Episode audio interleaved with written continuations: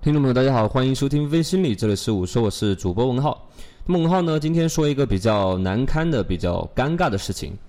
在前两天，九十二岁高龄的国家科技最高奖获得主吴良镛，一手拄着拐杖，在工作人员的搀扶下，一步一步缓缓地走上人民大会堂的报告台，坚持站着三十五分钟讲完了一个报告。但放眼台下大批后排的学生，却一片片倒下，趴在桌上睡觉。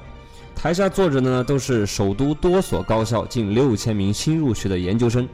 一边是九十二岁高龄的国家科技最高奖获得主吴院士，一边是会场学生倒下一片，在桌上睡觉。这确实是一件令人相当难堪、尴尬的事情。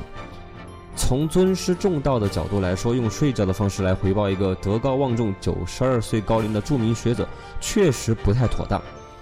如果自己不愿意听，可以有多种选择方式，比如离开会场。趴在桌上睡觉是对师长人格和劳动的不尊重，更何况吴院长做报告的时间只有三十五分钟，还不至于这么短的时间都坚持不住。也许对于很多学子来说，能够有幸聆听一堂吴院长的课是一件终身荣幸的事情。很多学子没有机会听报告，有机会的学子却没有好好珍惜，只能说是一件挺遗憾的事儿。不过呢，一味苛责学生也不大对。我们在尊重师长的同时，是不是也应该尊重一下学生呢？文浩不知道，在这六千名新入学的研究生中，有多少是被要求、被摊派来听报告的？如果存在着被摊派听报告的活儿，背后就肯定还有考勤这些要求，是为了完成考勤任务来听报告。那么出现在会场睡觉的可能性就非常的大。因为这完全是不尊重学生、违背了学生意愿的行为，结果肯定不理想。如果学生对报告特别感兴趣，是吴院士的粉丝，这样的学生来听报告会趴在桌上睡觉吗？不可能。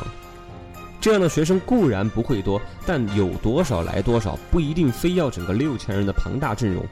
如果是为了追求上座率强行摊派，则人数确实达到了要求，但要想达到学生认真听讲、现场气氛热烈，就很难。学生失礼的事情发生后，反过来说，学生不尊重师长，其实是先有学校不尊重学生，然后才有学生不尊重师长。我觉得可能九十二岁的吴院士，可能缺少与现在年轻学子对话的技巧和方式，存在着某种代沟。在这些学子看来，如果报告内容比较枯燥，方式陈旧老套，他们又不能选择离场，再加上修养不够，就会表现出不尊重师长的行为来。所以呢，我反对对学生一味的批评指责，不光学生要反思，主办方更应该反思。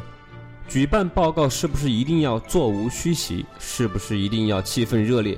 名气越大、地位越高的报告者一定要获得热烈的掌声？参加类似的报告讲座和演讲，需不需要尊重学生的选择权，而不是仅仅为了凑人数而摊派？俗话说：“强扭的瓜不甜。”学校尊重学生，学生才会尊重师长。如果学校嘴上说学生要尊重师长，而在具体的行为上并不尊重学生，这不是用自己的行为打自己的耳光吗？没有什么比身体力行的教育更有价值、更有效果。好了，今天的节目就到这里，这里是我说我是主播文浩，我们下期再见。